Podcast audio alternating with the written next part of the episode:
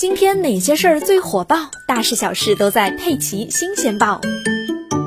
国航一架客机突然紧急备降长沙，机上有乘客送到长沙当地医院后死亡。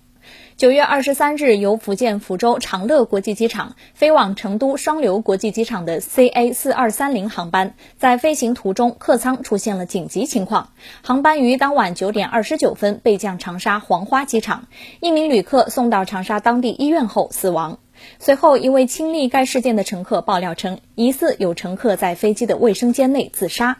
事发时，那名男乘客的脖子上有类似绳索一样的东西，洗手台的水龙头位置也有类似绳索一样的物件，已经被割断了。而当医护人员询问涉事男子是否服用过其他药物，并想打开他的嘴进行检查时，发现男子在咬自己的舌头。目前事件还在进一步调查中，都市快报将持续关注。